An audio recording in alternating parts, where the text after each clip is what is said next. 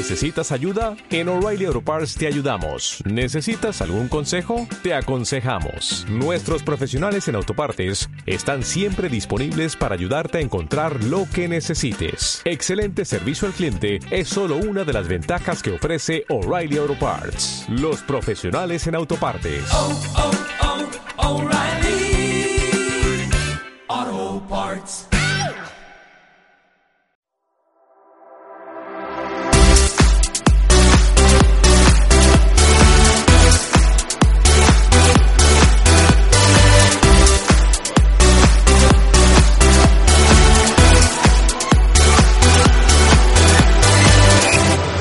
Posada Gamer, tu comunidad online. bueno, queridos seguidores, por fin, después de mil problemas, como, como estamos siempre con YouTube y con problemas, pero por fin ya hemos conseguido que esto arranque. Así que, para no perder más tiempo, eh, me presento, yo soy Ángel de Foro GTA, o bueno, ahora Posada Gamer, como veis en el logo. Eh, tenemos aquí a Ardashi, Muy buenas a todos. tenemos a Lucas, que es redactor en hardcore.com, Hola, buenas. Y tenemos aquí a un nuevo amigo que voy a dejar que se presente solo, que se llama Raúl, y nos va a contar de dónde viene. Hola, buenas noches. Soy el administrador de la página de Aulas Fans en Twitter y en Facebook. Vale, eh, a los que nos estáis oyendo, si queréis hacer alguna pregunta o algo, usad el, por Twitter, podéis usar el hashtag, eh, el hashtag, ¿cómo era? Es que no se lo dije a Ardashi ahora. Eh, el nombre del juego, Outlast, y PG al final. Sí, PG de Posada Gamer, solo las letras, ¿eh? Outlast PG. Eh, ya veis que esto está siendo improvisado a tope porque lo teníamos todo montado, nos falló y ahora otra vez nos vemos agobiados con el tema tal, así que estamos un poco, un poco agobiadetes. Bueno, antes de nada, también tenéis la opción de hacer preguntas a través del Hangout, de la aplicación de Hangout, que también las veremos, y si no, a través de la propia página de YouTube. Eh, bueno, yo no he jugado al juego y entonces no puedo opinar mucho, así que vengo en representación de, de todos aquellos que no hemos jugado al juego y tenemos, lo hemos visto en vídeos y tal, y tenemos las ganas de saber cosas acerca de él por parte de la gente que ya lo ha jugado. Así que primero empezaré preguntándole a Raúl que cuál es la, qué considera él que ha sido la clave para que, para que el juego haya tenido tanto éxito. Yo creo que la clave ha sido más que nada el, el no tener armas, ¿no? Y el estar, no sé, que no estás protegido. Y luego también la música y la, la atmósfera, sobre todo, está muy buena. Sí, eh, ¿qué te hizo acercarte a este juego? ¿Dónde lo encontraste? Pues vi el tráiler en Facebook y entonces mm, me lo compré en Steam, que es por donde está disponible, y entonces me, me encantó, me encantó todo. Sí, no, está claro, porque de hecho creaste una comunidad. Cuéntanos, ¿cómo ha sido tu experiencia con la comunidad? Pues muy buena porque creo que hay más fans de la que nos pensamos de este juego y en, en general le ha gustado a mucha gente, sí. Sí, vale, Ardashi, tu impresión, ¿qué crees que hace que enganche tanto este juego? Eh, sí, bueno, en principio estaba un poquito mm, mirando el tema del directo para ver si está saliendo en YouTube y lo he encontrado, así que antes que nada y hablar del, del tema aula, eh, estoy pasando la dirección del enlace para los que estaban viéndonos y que ahora mismo ha cambiado la Cierto. dirección para que sepan por dónde andamos, ¿no? Cierto, es verdad, O- te la acabo de poner ahí por si lo quieres tuitear. Sí, sí, sí, sí, de hecho, señores, lo para sentimos. que- Lo que pasa es que al hacerlo así el hangout, pues los comentarios se van a ver diferentes, pero bueno, se pueden, se pueden ver y contestar del mismo modo. Vale. Y curiosamente el hangout está abierto, o sea, puede entrar cualquiera. Sí, bueno, pues será bienvenido. Sí, Así que bueno, si alguien quiere entrar, solo tiene que picar ahí, sale ahí para entrar a, Sí. hangout. Bueno, pues un programa de radio abierto en el cual aceptamos a cualquier invitado. Eh, sentimos la, la calidad improvisada del programa, pero es que cada dos por tres nos falla cacharro este. Claro, y del otro modo, Sí, vale, pues voy a dejar en manos de Lucas la opinión del, del juego este, porque yo mientras tanto voy a tuitear la nueva dirección, porque nos ha fallado y entonces la anterior no vale, así que no entréis por esa, entrad por la nueva que os ponga por Twitter. eh, no sé, yo si quieren hago un poquito una introducción de- del juego también que estamos hablando, que Sí, estupendo, así me da tiempo de... para, para contar un poquito de qué va el tema. Para el que no conozca el juego, eh, Outlast es un videojuego de terror eh, publicado, bueno, desarrollado por Red Barrels. Eh, esta compañía, pues, eh, el juego es indie y es una compañía nueva, ¿no? Eh, Raúl, que está aquí entre nosotros, sabe bastante sobre ello, ¿no? Sí, sí. Y bueno, eh, desarrollaron juegos, si no me equivoco, como Prince of Persia, Assassin's Creed, Splinter Cell, Uncharted, eran como colaboradores de que estuvieron desarrollando esa clase de juegos, si no me equivoco. Sí, sí. El juego fue lanzado el 4 de septiembre del año pasado, del 2013. Ujú. Eh, primero salió en PC eh, para Microsoft Windows y posteriormente salió en Play 4.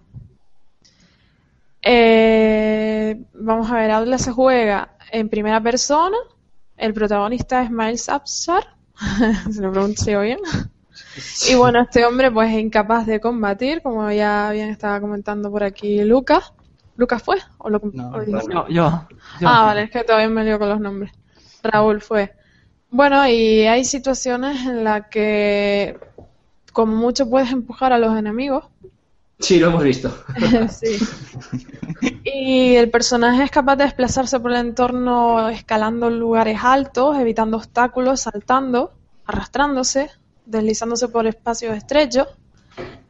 Y bueno, pues los enemigos son eh, son incapaces de hacer estas acciones, ¿vale? Esto de, de pasar por sitios pequeñitos y esas cosas, entonces es un poquito lo que nos ayuda a salvarnos de ellos, ¿no? Y nos da cierta ventaja.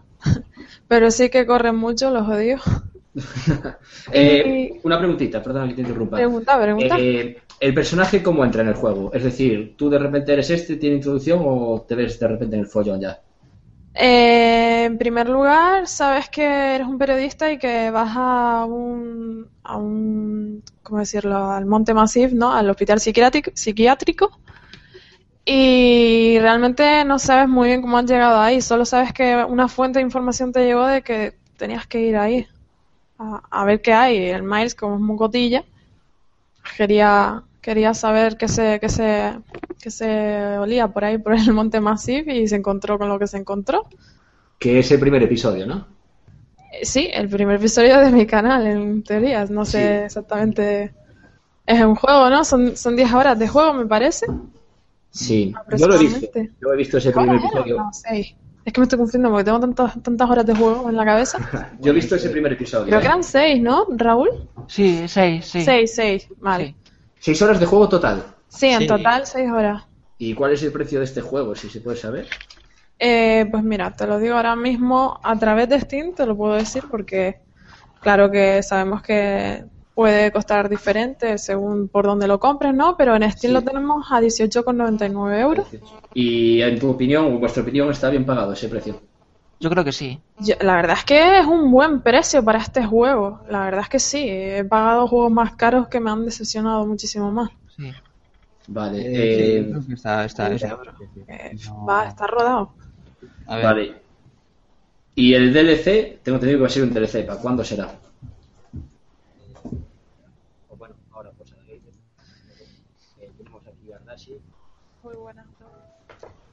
Uy, uy, uy. ¿qué pasó? Que me estoy escuchando. Se me actualizó la página de YouTube y se veía doble. Sí, cuidado. Eh, no sé por dónde íbamos. Hombre, seis espectadores. Eh, espectadores, podéis hacer preguntas a través de la aplicación, a través de Twitter, ¿vale? Lo digo porque es bonito que sea interactivo. Así que todo lo que queráis saber o oír, preguntadlo. Eh, Raúl, Dime. tengo yo una duda. Mm, ¿Qué tal tu comunidad? ¿Qué aceptación tiene? ¿Organizáis cosas o, o estáis Bueno, la-? La verdad es que últimamente, bueno, cada día tenemos más seguidores, la verdad. Sí. Sí. ¿Y tenéis preparado algún evento? O, o- De momento no, pero podríamos hacer uno si la gente quiere. Sí, sería interesante que se hiciera Sí. algo. Eh, tengo una pregunta muy, muy, muy interesante. Eh, con respecto al, al tema de terror, ¿realmente os da miedo a los que jugáis o es un poco también por, por implicar al espectador, a los, lo digo a los youtuberos, como verdad, si lo hacéis para tal o realmente llegáis a pasar miedo con este juego? Bueno, ¿esa pregunta va a mí o...? A los que hayáis grabado vídeos. Ah, Sé que tú sí, Raúl. Creo no sé que si- ahora. No, yo no, yo no. No sé si ellos habrán grabado Aula. Pero aunque no haya grabado, quiero saber si realmente el que jugáis pasáis miedo con el juego. No sé si contestar yo primero, ¿qué? Sí. Sí, empieza tú mismo. Eh, a ver, yo personalmente tengo algo con los videojuegos y sobre todo con los con los juegos de terror y, la verdad es que me asusto con facilidad, pero vamos, que yo soy así, sí. Eh, esa pregunta es muy muy graciosa porque muchas veces hay gente y suscriptores que luego juegan conmigo a lo mejor a otro juego que no tiene nada que ver con eso y se sorprenden al escucharme ser exactamente igual que como me ven en ese vídeo, ¿no? En el aula porque sí que suelo esos gritos característicos míos me salen en cualquier juego, la verdad. De decir palabras que no, no entiende nadie, me sale solo, te lo juro. Y, y lo de asustarme, ya te digo, hasta en persona. Me salen me sale alguien por el pasillo y pego el brinco así tal cual. Soy muy asust- de asustarme, de meterme mucho en el juego, en las películas, en todo. Vamos, que Lo es un vivo, lo vivo ¿no? siempre. Y más en ese juego que es bastante realista, la verdad. Sí. Vamos, que el miedo real, que no es Yo- el sí, típico- sí, totalmente real. no es para darle más inmersión a los espectadores. Y Raúl, ¿tú también opinas igual o lo resistes mejor? El- Pues yo lo pasé, yo lo pasé peor que, que ¿eh? Sí, Bastante peor. pero ¿por qué? Es decir, ¿qué, qué hace que sea tan, tan intenso? Yo- la, la tensión, sobre todo la tensión que produce el juego, ¿sabes? Sí, iluminaciones, músicas, ¿o qué crees que es lo que da tanta fuerza? La oscuridad, quizá. Y el no saber por dónde te, lo vas, te vas a encontrar los enemigos porque hay que te salen de la nada, o sea. Yo la primera vez que empecé a jugar a este juego, ahora que de- destacas eso, Raúl, eché en falta el típico radar o el típico escuchar a través de las paredes o algo para saber dónde está el enemigo, pero no lo tienes. Entonces el miedo de encontrártelo a la vuelta de la esquina es una pasada. Sí, bueno, quizá el único que salva es Walker con las cadenas, que lo oye. claro, que lo escuches, lo escuchas los pasos. Tienes que tener todo muy alto para escuchar los pasos, pero te arriesgas a que escuches cosas que no. Eh, Sí. sí, hay un... A a ver, yo quería decir una cosa sobre esto. Eh, a mí lo que me fastidia mucho, bueno, no solo en aulas, en otros juegos también, es la música. O sea, ¿sabes? La cuando se para la música, desaparecen los enemigos.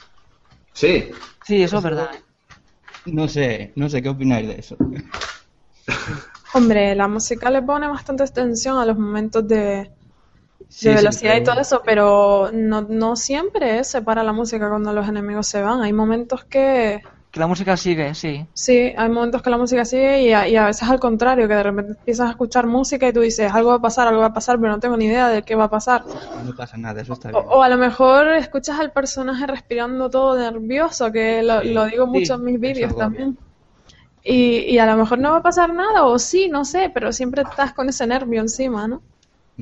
Y quería preguntar, redactor de Hardcore, Lucas, eh, ¿tú lo has pasado también miedo como esta gente o, o lo has resistido mejor este juego? Eh, bueno, a ver, hay sustos que sí, hay sustos que más o menos te los esperas, pero bueno, en el fondo eh, ir con la cámara es un es lo peor, o sea, ir con la cámara y de noche no ves una, nada, se acaba la batería. Sí. o sea, sí, sí. ¿Os ambientáis? eh, ¿Apagáis la luz? Yo hacía mucho tiempo que no jugaba un juego que, ¿sabes? Como, no sé, el último que jugué así que de terror fue Silent Hill, ¿sabes? ¿Y está a la altura o, o mejor? Eh, sí, sí.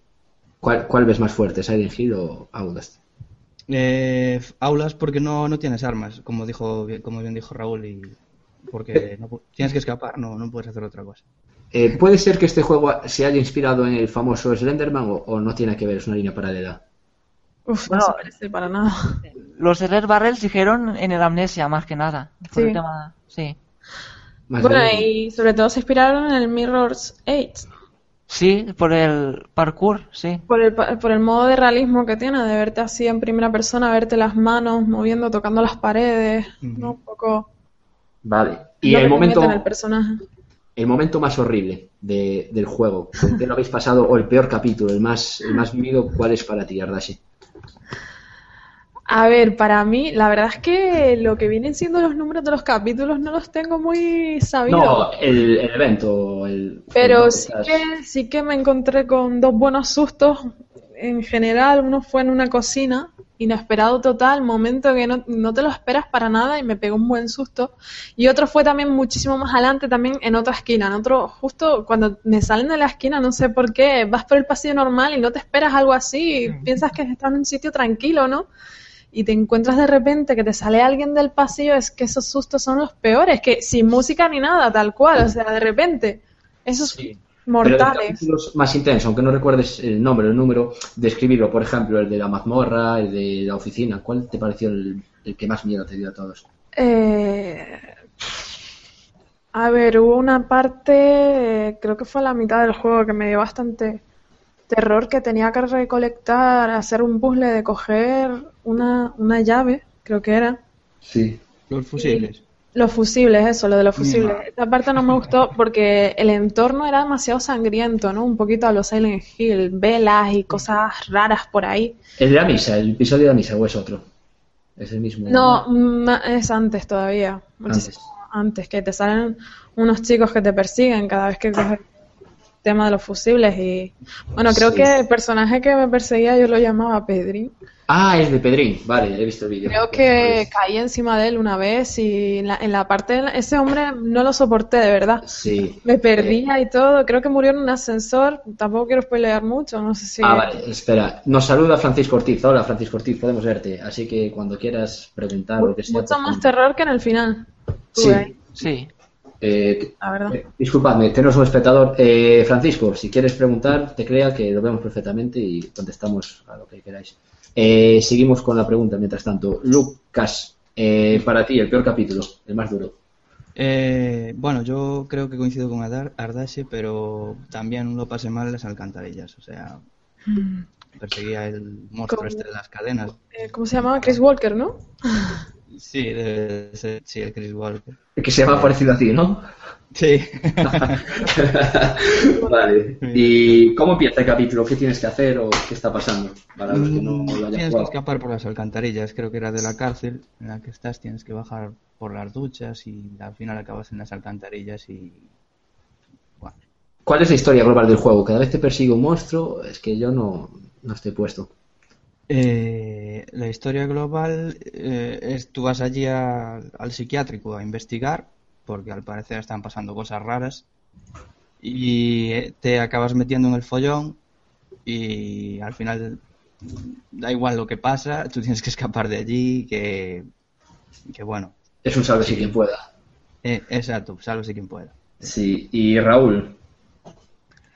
Bueno, para mí la parte más dura fue la del doctor, sin duda. La del doctor, ¿en, en qué consiste? Cuéntalo, como si yo no lo he oído, no lo he visto, vamos, y muchos espectadores a lo mejor no lo han visto. Describe, ¿qué, qué pasa? ¿Qué tienes que hacer? Bueno, te están persiguiendo tres variantes, bueno, tres enemigos, y entonces mm, pasa un montaplatos de esos, y entonces oyes una voz que te dice, ven, sube, que te salvaré o no sé qué, y entonces sí, resulta que vas a parar a un sitio peor, que es el Dr. Tracker, que es el que tengo aquí abajo en, en el recuadro. Sí, Sí. ese hombre. Sí, Ese sí. Sí, sí. ese lo odio, ese. Para mí. Sí. Y el doctor ese, ¿qué quiere hacer contigo? Experimen- experimentar contigo, sinceramente. Sí. ¿Un experimento de qué tipo? ¿Fisiológico, Un psiquiátrico? poco sádico. Sí. ¿Qué quiere hacer contigo? ¿Es psiquiátrico? ¿Implantarte algo? ¿Qué quiere hacer? No se sabe. Bueno, le gusta las tripas, la sangre. Creo Una que le da placer eso de... Una afición un poco rara, ¿no? Sí. Vamos, que no lo invitamos aquí, ¿no? No, no. No, Solo en el juego. Eh, Se ve que no, no aprobó el examen de, de cirujano y se, se montó la historia por su parte. hombre, tenía que tomar clases particulares, dijo. Yo es que dijo, estés jodida. ¿sabes? Sí, porque luego ves a los enemigos con, con cicatrices, ¿no? Y con, con las caras deformadas y eso es obra del hombre este que le gusta hacer cosillas raras. Bueno, oye, otros pintan cuadros. no nos vamos a meter en cosas aficiones. Quería ponerlos guapos a su manera. Eh, tengo otra pregunta. Creo que es en este juego en el que hay un episodio de una oficina. Es que lo- yo veo vuestros vídeos, pero pues no me acuerdo bien. Puede ser que os siga un fantasma o no. el Wall Rider, ¿no? El Wall Rider, sí. es el Ghost Rider. Y es en este juego, ¿no? Sí. Yo puedo decir como espectador, porque yo no lo juego, yo lo veo en vuestros vídeos, como espectador digo que, que viéndolo como vídeo, yo creo que fue de los episodios más siniestros que, que he visto del juego. El de la parte de, de la oficina, es súper siniestro. Aparte lo he visto de manos de verdad, y he visto cómo se mete debajo de la mesa, en plan, que viene, que viene. Lo curioso es que puedes verlo, pero no me atreví. Sí, sí, sí, sí. sí, infrarrojos de la cámara lo miras, pero es que no, digo, es que en lo que pierdo el tiempo para mirar para atrás, a ver dónde está, me caigo, ¿sabes? No, voy a correr y ya está, que sea lo que Dios quiera. Sí. Eh, ¿Tú lo has vivido igual, Raúl o Lucas? ¿Lo habéis vivido igual de fuerte o...? Bueno, yo quizá el Warrior no he tenido tanto miedo, no sé por qué no. Porque No. sabías que estaba ya todo el rato persiguiéndote y Sí. era un poco más tensión que, que lo que es un susto de brinco, ¿sabes? Exacto, sí. Mm, Sí. Sí, pero está bien la, la idea esa. Yo Sí. creo que está bien en el juego. Sí. Porque no te la esperas, no te esperas que vaya a salir eso. Y más que lo puedas ver con la cámara, con la visión nocturna, ¿sabes? Eso sí que fue un movidón.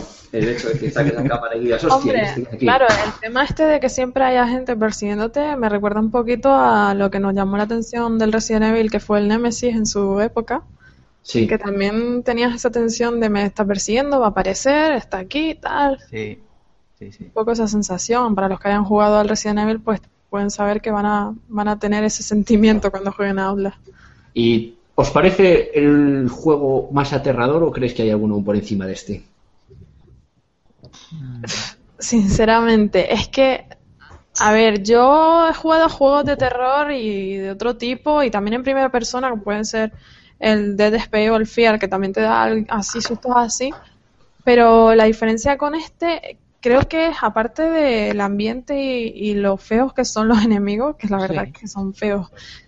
Y lo que más me, me entra a mí es que es muy realista este juego. Es que es tan realista que, que te metes en. Parece que eres el personaje y te, te piensas que estás en dentro de, de ese psiquiátrico, ¿no? Entonces es un poco como. uf, te Sí. metes más en el juego que en otros. Además que no tienes eso, def- defensa ninguna. En otros juegos dices, va, pues me, me envaliento, ¿no? A veces te envalientas y dices, pues lo mato y, y le doy de, con el arma o lo que sea y ya está. Y te quedas tranquilo, ¿no? Pero en este es, ¿para dónde voy? Y, eh, a lo mejor te están hablando, no tienes ni idea de qué están diciendo porque es que estás tan tenso buscando para dónde escapar que es una pasada. Eh, otra duda que yo no he jugado y así los espectadores que no hayan jugado también saben. ¿Es fácil morir o es un juego muy lineal? Depende de la dificultad, digamos, ¿no? Pero bueno, sí, hay, hay veces que mueres, sobre todo con el doctor y en el sótano también. Tu colega, vamos. no, pero vamos a ver, ¿qué, qué se hace en este juego para evitar el morir? Escapar. Se- Y ya está. Y ser silencioso Esconderte. también. Sí, Si hay algún no tipo te vean de de... lejos. ¿Cómo se escapa? Es decir, simplemente correr o te puedes esconder o hay... Esconder, esconder en las taquillas, debajo de las camas. Hmm. Como dije al principio, que estos enemigos no son capaces de saltar cosas o de meterse en sitios un huequitos chiquititos, también puedes escaparte de ellos de ese modo. Sí. Ajá. metiéndote en conductos de ventilación y cosas así. Es escapar y encontrar esa salida, esa escapatoria. Como no la encuentres, pues te puedes pegar dando vueltas ahí y él pegándote que te o- o te mata o consigues escapar, según los golpes que te dé. Yo me esperaba que el señor este de las cadenas, el Chris Walker, pues rompiera los muebles y pasase por esos sitios estrechos que puedes pasar y él no. Pues eso sí sería muy némesis, la verdad. Claro, claro, es que Estaría bastante guay el detalle ese. Quién sabe, ejemplo- igual nos escucha Red, Barrel, Red Barrel si pone esa idea en, el- en algún monstruo, en algún Sí, enemigo. eh, yo me lo esperaba de él porque era el que más, más fuerte y más... Sí. no sé.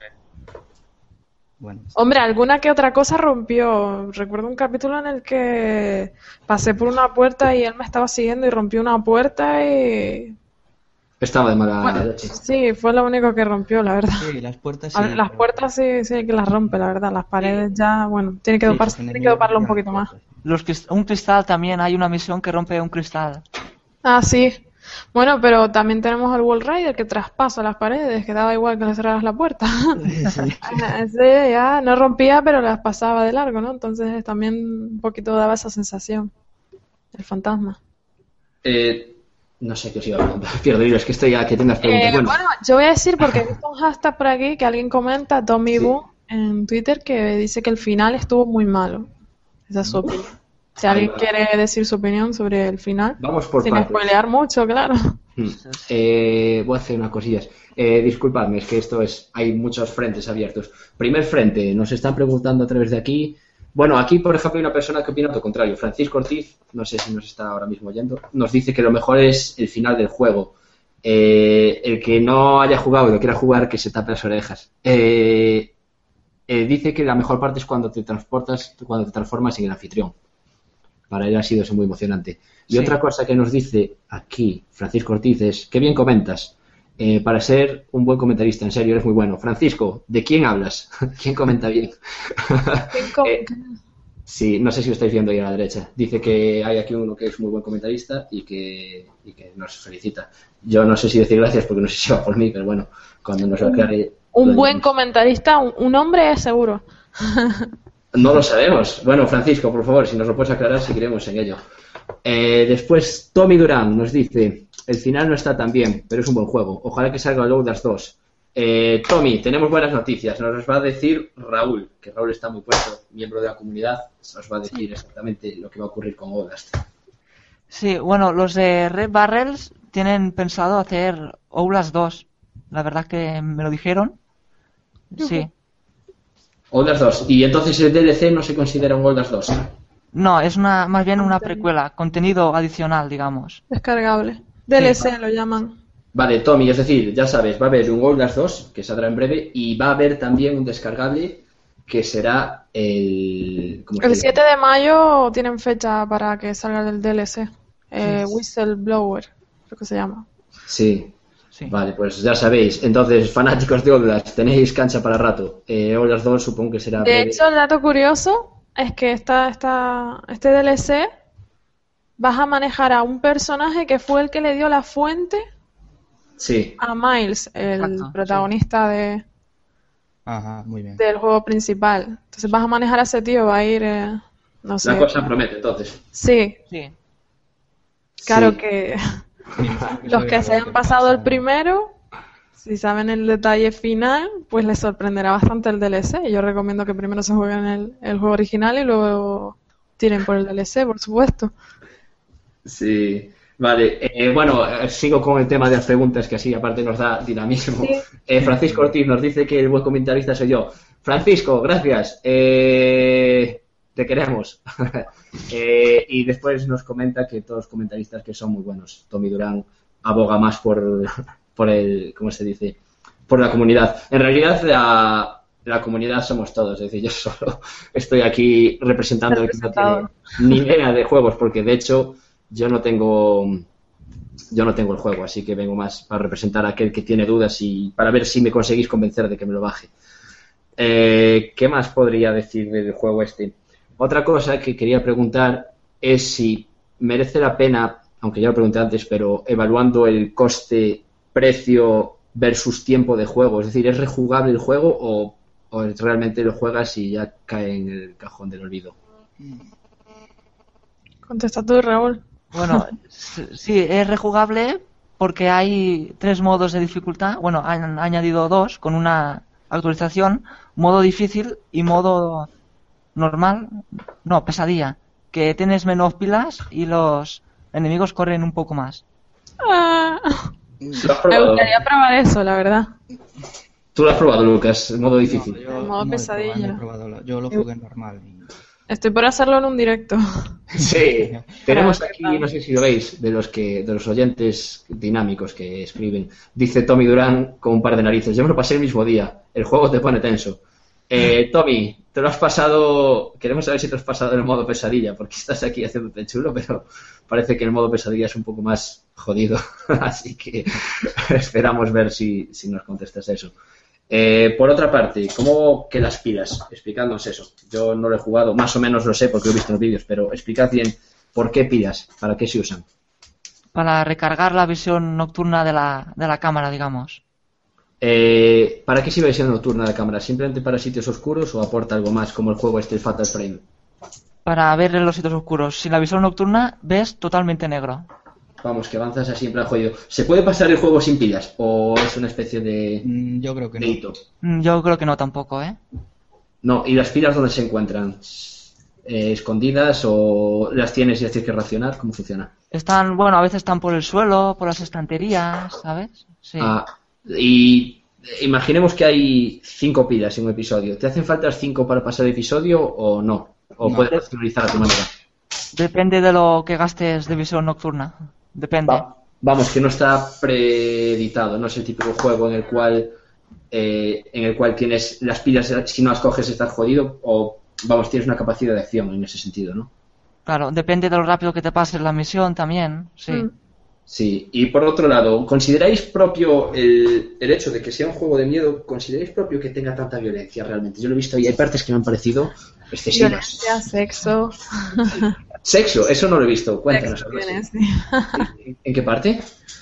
Eh, muy al principio, la verdad es que hay algún momento de sexo anal. Sí, Sí, eh, no sé si es con un cadáver, un loco de esos está dándole Sí. por detrás. Sí. Ah, para darle más morbo ahí al... Sí, curiosamente son cosas que el sexo anal se censuró, por ejemplo, en juegos como el South Park. Sí, Se censuraron esas imágenes. sí. Y aquí Eh, no, aquí, bueno, está todo al, al aire. También la- las partes de los enemigos, de los locos, pues no tienen pantalones, por así decirlo. Supongo que es para darle más énfasis a- al efecto de la demencia en la gente. De... Sí, el gore y todo eso, la sangre. Sí, pero ¿creéis que se podría obrar el mismo efecto sin violencia? Un juego de miedo pero simplemente sugerida. ¿O creéis que es necesario poner esa casquería? Mm. Yo creo que en Outlast es necesario, ¿no? Porque, bueno, lo hace un juego original, porque eso, no sé, no...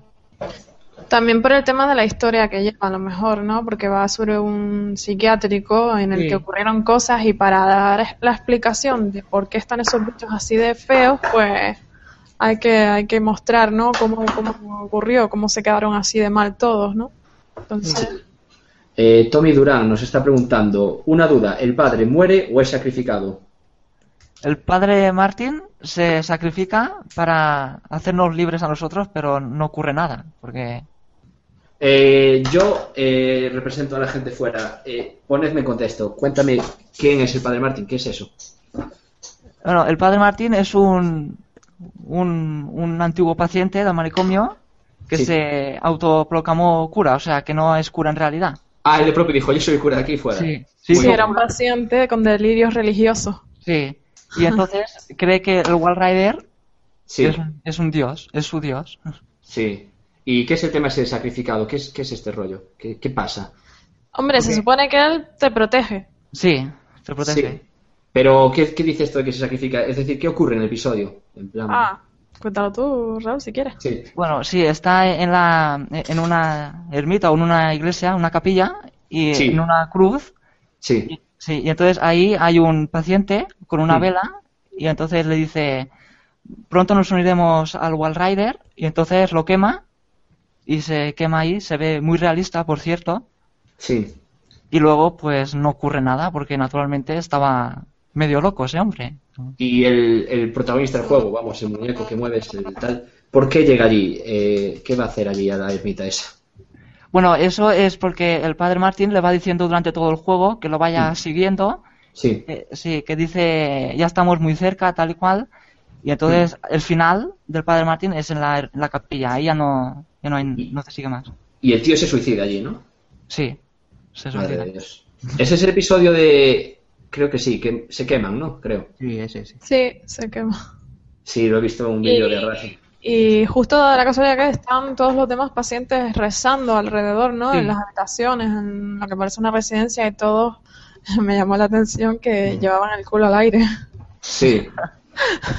Ahora, si Llevaban tú- como una especie de faldita en la que se le veía medio culo. No sé quién los vistió, la verdad. Vamos, que tú pasaste cualquier cosa menos miedo en la iglesia, ¿no? Sí, no. en la iglesia no pasé miedo precisamente porque me recibieron cuando entré en la capilla Por culo dos, al aire. Dos gemelos y no tenían el culo al aire precisamente, tenían lo de adelante también. Sí. Estaban bien dotados, oye, hay que decir. Vamos, que por lo que vemos en Outlast la gente pasa el tiempo de una manera muy curiosa. Uno es el cirujano loco y el resto, pues los pantalones no, no los quieren. Osada Gamer, tu comunidad online.